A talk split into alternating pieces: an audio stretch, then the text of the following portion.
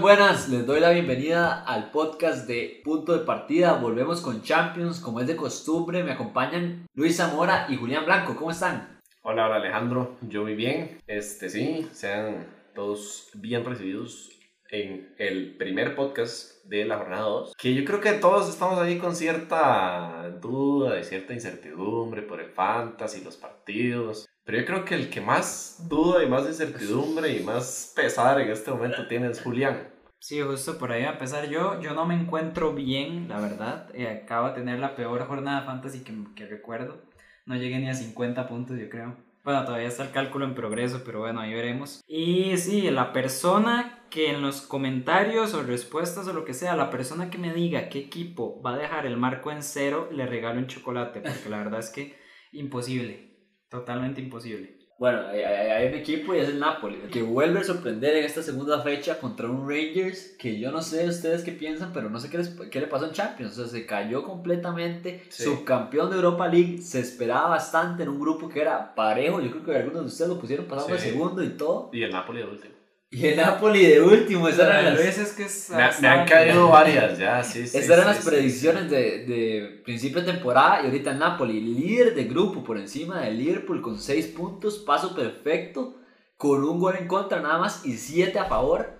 Y bueno, este equipo que, que, se ve bastante fuerte, comandado por sus figuras y todos jóvenes, que es lo más de resaltar de este equipo del Napoli, que le pega 3-0 al Rangers contundentemente y yo creo que los Rangers están quedando ya prácticamente que sin posibilidad. A mí lo que me sorprende, y más viniendo de un equipo italiano, es que está controlando bastante bien los partidos, porque está bien que, que, el partido, o sea, que anota el primer gol cuando le expulsan un jugador al Rangers, pero ya desde antes el Napoli lo tenía todo controlado y estaba como esa sensación de que era cuestión de tiempo de que pusiera el 1-0 y al final puso 3. Entonces, a ver, que todavía está el Liverpool, que el Ajax es peligrosísimo, pero lo del Napoli en estos dos partidos tiene muy buena pinta. Sí, yo siento que se va a jugar el grupo, el, el, Napoli y el Ajax en las siguientes dos jornadas, porque son enfrentamientos directos y a priori el Liverpool, que no podemos asegurar nada del Liverpool aún, tiene los dos partidos más fáciles del grupo consecutivamente, ¿verdad? Entonces se esperaría que puntúe, mientras que el Ajax y el Napoli se quiten puntos por ahí. Entonces yo no sé si, si podemos pasar de una vez al partido del Liverpool,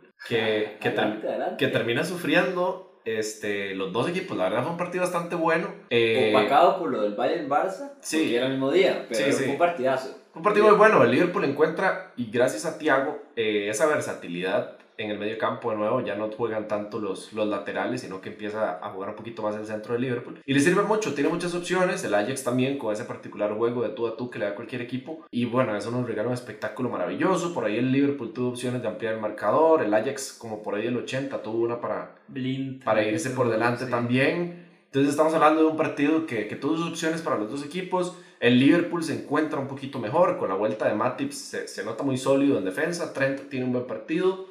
Simicas también, que cada vez que juega termina siendo de los mejores. Y bueno, ni hablar de Thiago, ¿verdad? Y del Ajax, de nuevo Kudus destacando y Bergheis, que es el que le da la asistencia para el gol, que nos deja un, una tabla, este, como ya repasó un poquito Julián, con el Napoli de líder y el Liverpool y el Ajax subiendo. Me gustó mucho lo de Edson Álvarez en este partido. Como me siempre, pareció, también muy Me correcto. pareció que estaba dándole ese, esa comodidad y ese balance al Ajax en un partido, como dice Luis, de ida y vuelta, donde el Liverpool sí se dio mucho mejor un Salah que anota al fin, que no me encantó el partido de Salah, pero bueno, anota.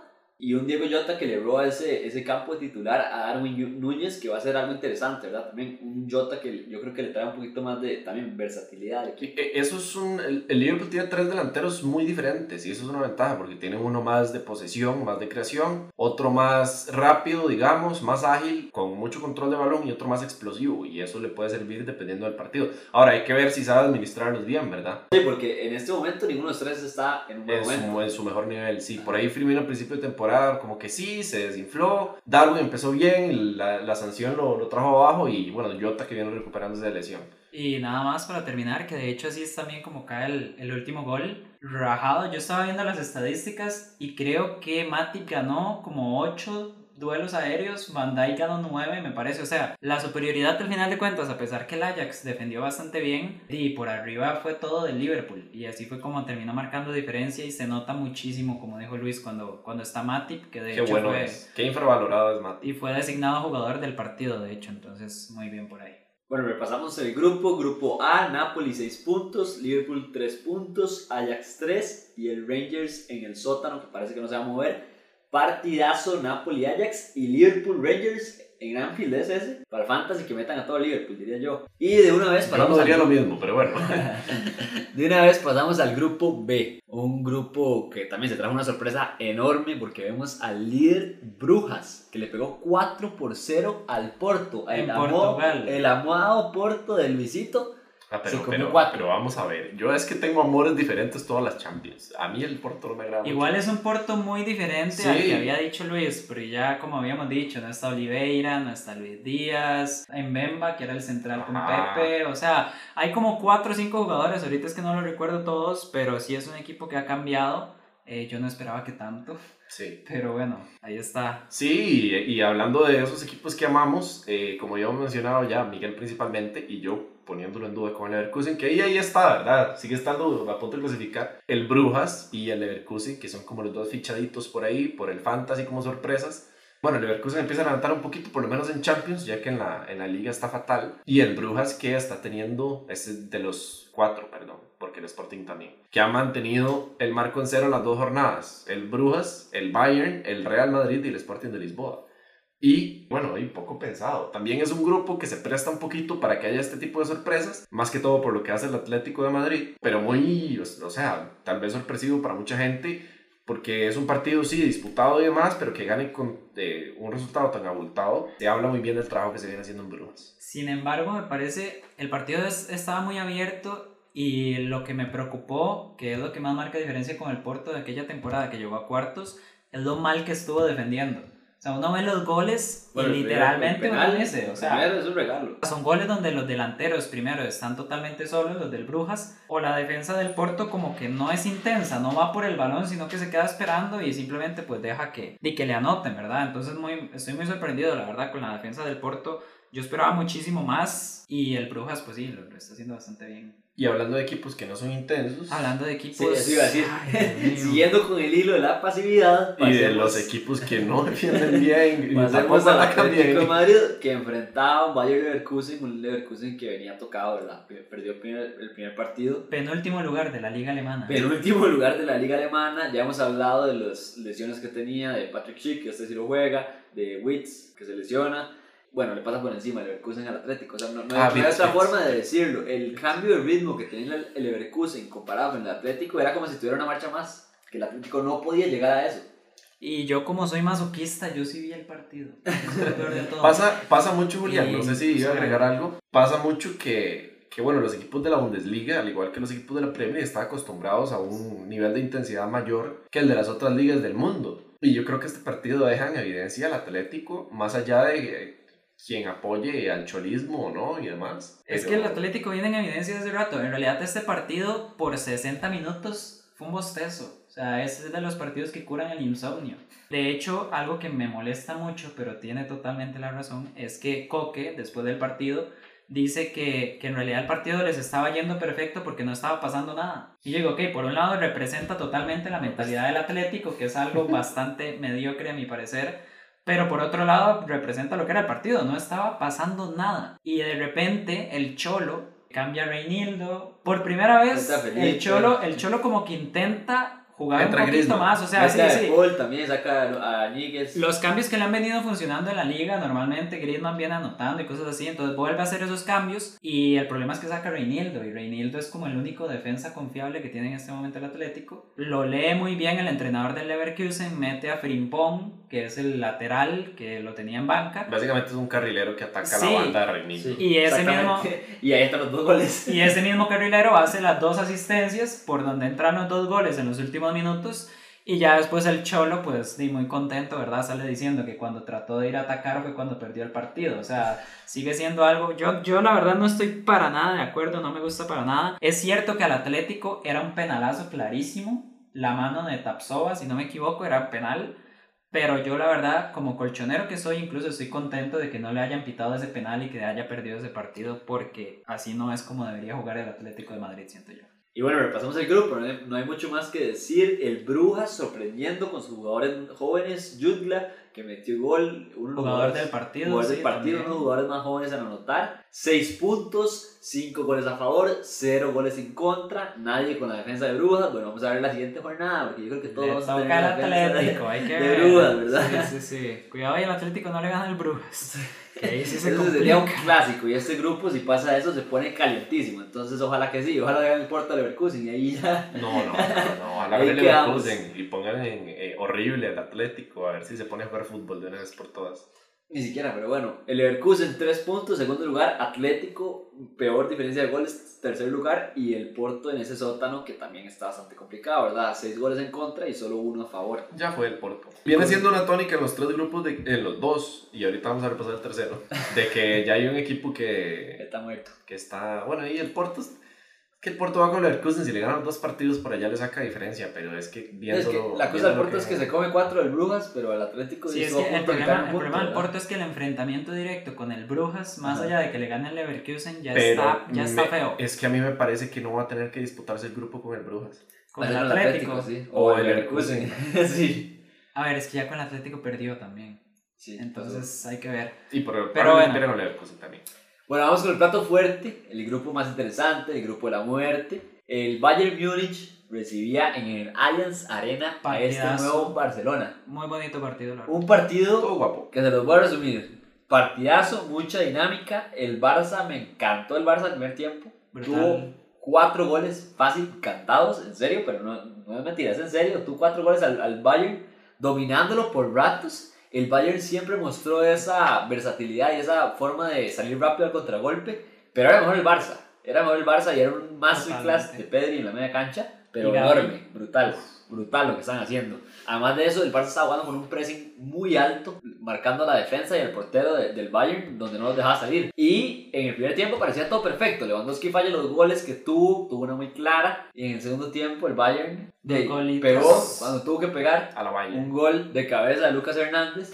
Y después una jugadota entre Musiala y Sané, que son los dos jugadores encendidos en este momento del Bayern, porque Mané no se encuentra en Alemania para nada. Hablemos de Kimmich también. ¿Qué? Dos asistencias en Sí, dos Kimmich. jornadas. Y no solo eso, sino lo que juega. Nada nuevo. Sí. Nada nuevo. Sí, no lo diría yo. De hecho, a ver, el Barça del primer tiempo, cuidado, ¿verdad? Sí, no. Cuidado. Y hablaba con la gente que conozco del Barça y me decía que, que es, es diferente, ¿verdad? Esta sensación de, de perder contra el Bayern De respecto hecho- a las temporadas anteriores. Yo vi, yo vi en, en Twitter eh, un comentario que decía, el Barça demostró que está preparado para competirle a los grandes, pero todavía le falta un poquito para competirle a la Champions. O sea, a ver, le puede jugar de tú a tú al Bayern, pero tal vez todavía no esté preparado para ser, a ver, competitivo totalmente en la Champions. No sé si me voy a entender. Porque el problema es que recibe un gol del Bayern, se desconecta totalmente y ya después remontar dos goles no se puede. A pesar de que no haya sido tal cual inferior al Bayern, ¿me entiendo? Ahí es donde yo difiero con los aficionados del Barça, que ustedes decían, que se sienten muy cómodos y felices con el resultado, aunque no hayan ganado. Que mi problema es que el Barça jugó, para mí, de los mejores partidos que le he visto en la temporada, si no el mejor. Ese primer tiempo es el mejor primer tiempo que le he visto al Barça. Entonces ya, el punto de no poder concretar y no pegar cu- cuando tiene que pegar, jugando así, si no juega así y no pega, pues se puede comer 4 o 5 del Ba- Bayern otra vez. El síndrome del interés. No, porque el sí, Inter no eso, juega eso bien. sentí yo, eso sentí, o sea, las tuvo ver, es claras que- y no pudo concretar. En realidad el partido del Barça fue excelente, los defensas brutales. Sí, muy bien. Sí, Brutales, sí, lo todos. de Koundé, lo de Todos. Koundé es de quitarse el. Araujo, Marcos Alonso hasta Marcos Alonso muy bien. antes del, del tiro Más esquina, allá, más allá, del del- tiro de esquina. sí, más allá de ese tiro de esquina, Marcos Alonso excelente. El problema es que son los dos peores partidos de la bueno, es el peor partido de la temporada de Lewandowski Ujú. Sí. y de Dembélé. Yo, creo siento que el Dembélé no juega tan Rafinha. mal. Rafinha sí. Dembélé, es- Dembélé es que no ganaba A mí Dembélé no me uno. gustó. No ganaba, tuvo una jugada buena que fue en la en Pero que falló Lewandowski. es que él Dem- se la da a Gavi, pero, pero no ganó uno, uno contra uno. Dembélé tiene, tiene esa particularidad de que para cualquier perfil puede ser peligroso. Entonces, aunque no tenga un buen partido, sí es un jugador que ofrece una dinámica distinta. Rafinha también, pero es un jugador un poco más novato, por decirlo de, de alguna manera, en estas instancias, con estos partidos. Sí. y le pesa un poquito más el partido. Pero yo siento que el Bayern, vamos a ver, se está, el Barça, perdón, se está desarrollando la temporada, le van a tocar dos duelos contra el Inter. Son jugadores muy jóvenes y los que no son tan jóvenes quizá no tengan tanta experiencia en Champions. Y eso es algo que van a ganar en estos partidos. Y yo siento que si siguen desarrollándose así en la liga y si siguen jugando como tal en la Champions, que creo que no va a ser diferente porque esa es la filosofía de Xavi del Barça, puede agarrar un poco más de confianza, un poco más de, de experiencia, por decirlo de alguna manera, y puede llegar a ser muy peligroso en la segunda fase. Y cuidado no, hasta en el segundo partido contra el Bayern, que es el último de Y todas las fechas. muchachos, hablemos también un poco de lo que hizo el Bayern, porque más allá de que Musiala es el jugador del partido, es curioso que al menos para mí lo mejor del Bayern fue la defensa también. Upamecano Upame- jugó un partidazo. Sí, eso es lo que yo quería ir. Masraoui entra de cambio y juega un partidazo también. Y que poco se habla, y yo peleaba con, ¿te acuerdas? Cuando peleaba yo con Julián por decirle que Lucas Hernández era muy bueno y Lucas tenía que jugar en el. Atlético de Madrid. Se desgarra. O sea, ese es el problema. Lucas no puede estar dos Sí, meses sano. sano. No puede. Pero, Pero yo, es quería ir bueno. antes de que pasemos a ese punto de Upamecano que dice Julián, que yo no entiendo a Lewandowski. O sea, Upamecano es un central que claramente tiene esa fortaleza física que cuando está en su día es impasable, como fue ese día. Pero conociendo a Upamecano, habiendo, entrenado tanto con él, parecía que Upamecano sabía todo lo que iba a hacer Lewandowski, lo anticipaba y no se lo podía burlar. Y Lewandowski nunca pudo explotar alguna debilidad que claramente tiene Upamecano. Entonces ahí es mi reclamo con, con Robert, que claramente es el jugador llamado a meter el gol cuando tiene que hacerlo. Y bueno, le, le pesó al Barça Un último, pero- un último detallito ya para cerrar con este partido.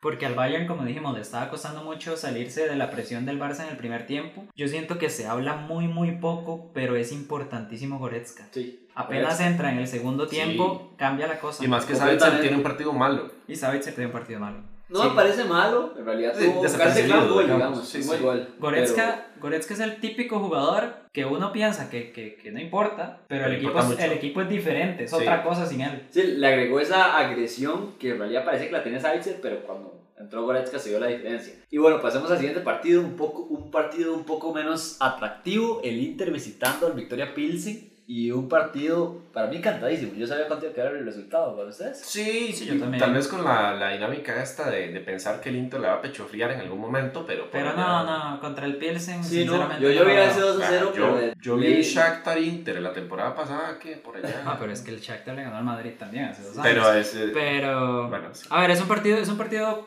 muy bueno del Inter, pero es que es el Pilsen, entonces uno no se puede tomar las cosas así como tan en serio. Muy bien Checo, que jugó, Lautaro no jugó, jugaron Correa y Checo, y. Checo hizo gol y Bien. asistencia. Correa me gusta mucho a mí en Inter. Sí, Lo lo estaba haciendo Inter bastante Es bien. bastante bueno, sí. Por allá se Y- podría explotar más con un 4-3-3, pero... Lo bueno. otro que quiero destacar yo es el jugador que amo, como me encanta. Yo, lo adoro. yo, yo a Marcelo Brozovic es que le rezo. Verdad. partido. Es impresionante. Para mí, top 5 mejores mediocampistas del mundo y que me peguen si quieren. Pero es que me encanta, me parece Haces un excelente. trabajo muy correcto para no contrariar lo que dice Julián.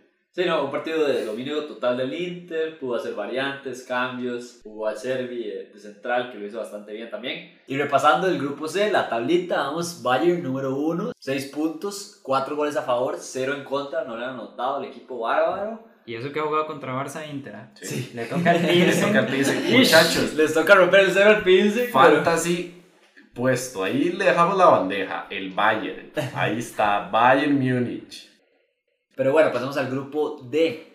El Sporting de Lisboa está número 1 de este grupo. Un Nadie- grupo que, que pensábamos que el Tottenham iba a, dominar.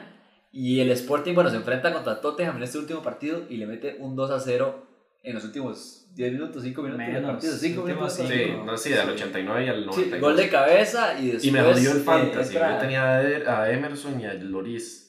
Era despegadísimo. Y Kane, no se olvide de su jugador. Sí, estrella. pero, pero Kane, digamos, no hubiera sido afectado si perdió que 0 a 0. Arthur entra de cambio, primera bola que toca, Gol. se va a la banda, se quita el Cuti Romero, Se quita a Emerson. se quita a Emerson y le tira un caño, lo escupe y después de eso, Golazo. golazo. Sí, sí, Golazo, gol, gol, gol, gol, Golazo, para mí es el gol de la jornada. Sí. Cuidado Y- con el Sporting, muchachos. Mm. A ver, a ver, no Vamos estoy a ver, diciendo que a- va a ser un Al Sporting le desmantela en la media cancha y parece que como si nada. como si nada. Y es que lo está haciendo muy bien. No, y las variantes que tiene arriba. O sea, Es un los, equipo- los cambios que tiene, tiene una idea muy clara, sabe lo que es salir rápido, a, a jugar, jugar rápido, dinámico.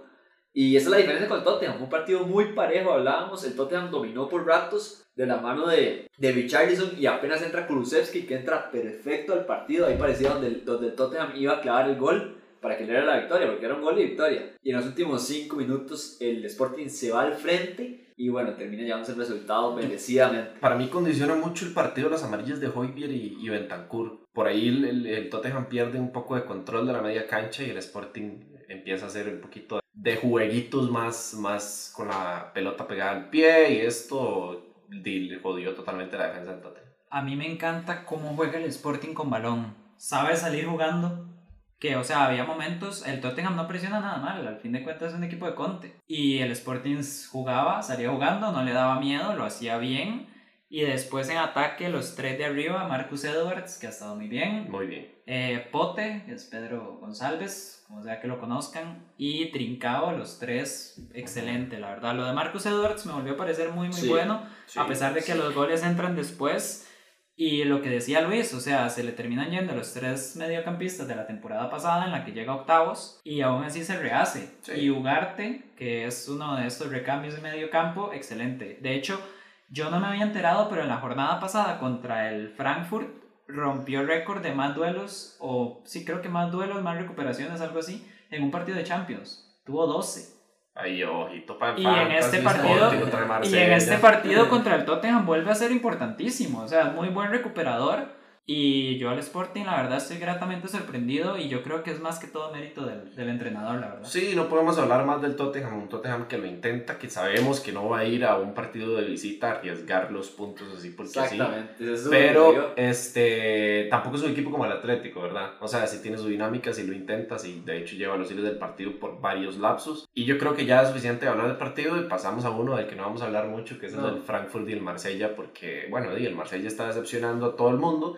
Este proyecto que pintaba muy bonito y todo lo demás y que traía fichas buenas, se está cayendo y cae justamente contra uno de los equipos que en la primera jornada destacábamos como de los peores, ¿verdad? Porque no solo por la plantilla que tiene, que parece que no es de las peores, pero sí por el, el tipo de juego que venía dando. Y, y bueno, el Frankfurt al final de cuentas le termina sacando los tres puntos a Marsella de visita. Y el Marsella ya pierde, si bien dos juegos difíciles, pierde esa chance de, de agarrar confianza al inicio y iniciar con dos derrotas es muy complicado. Y le va a tocar el Sporting ahora también, que puede ser una oportunidad buenísima, si es que logra ganarle.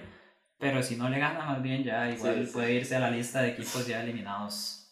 Sí, va a ser un partido muy complicado para Marsella. Repasamos el jugador de la... El del- jugador de, de- media jornada. Sí, En media jornada. Vamos rapidito aquí, yo digo Marcelo Brozovic, estoy enamorado. Yo se lo voy a contrarrestar, así como, como cuando uno tira un, un, Sí, sí. un 4 y usted tira un 4. Sí, come un- 4. un Come cuatro, sí. Tiago Alcántara. Yo me voy con Jugla del equipo de Brujas. Ese delantero que me gustó mucho, joven, jugador del partido. Me llamó mucho la atención. Bueno, este, nos vemos, les recordamos pasarnos, pasarse, pasarnos no, pasarse por nuestras redes sociales y escuchar la segunda parte del podcast. Vamos a intentar que sea un poquito más cortita, Se vienen cositas.